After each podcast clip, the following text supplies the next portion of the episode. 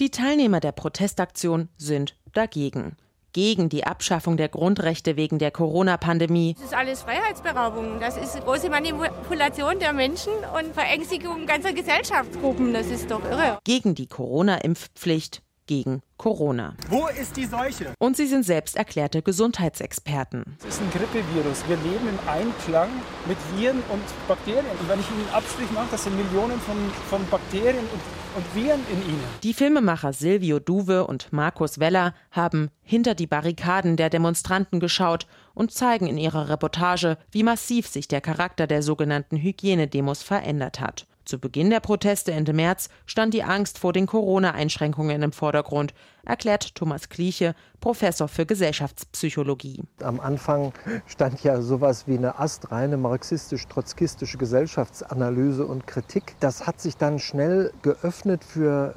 rechtsextreme und verschwörungstheoretische Außengruppen. Das eigentlich Verbindende ist, man hält Corona für eine Art internationalen Putsch um eine Systemkrise zu überdecken und irgendeine Art von Weltherrschaft zu etablieren oder ein autoritäres Regime. Dabei ist es nicht eine eindeutig definierbare Szene, die sich versammelt. Allen gemein sind einfache Erklärungsmuster und der Wunsch, sich aufzulehnen, teils gar das System zu stürzen.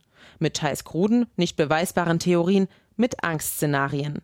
Unter ihnen der ehemalige Berliner Lehrer und Holocaustleugner Nikolai Nerling, der auch auf die Straße geht, weil er den Holocaust gerne straffrei leugnen möchte und Ken Jebsen mit ganz eigenen, nicht verifizierbaren Komplottfantasien. Ein Projekt, das nennt sich äh, ID 2020. Es geht um eine weltweite digitale Identität, die man verkast bekommt, in Zukunft schon bei der Geburt.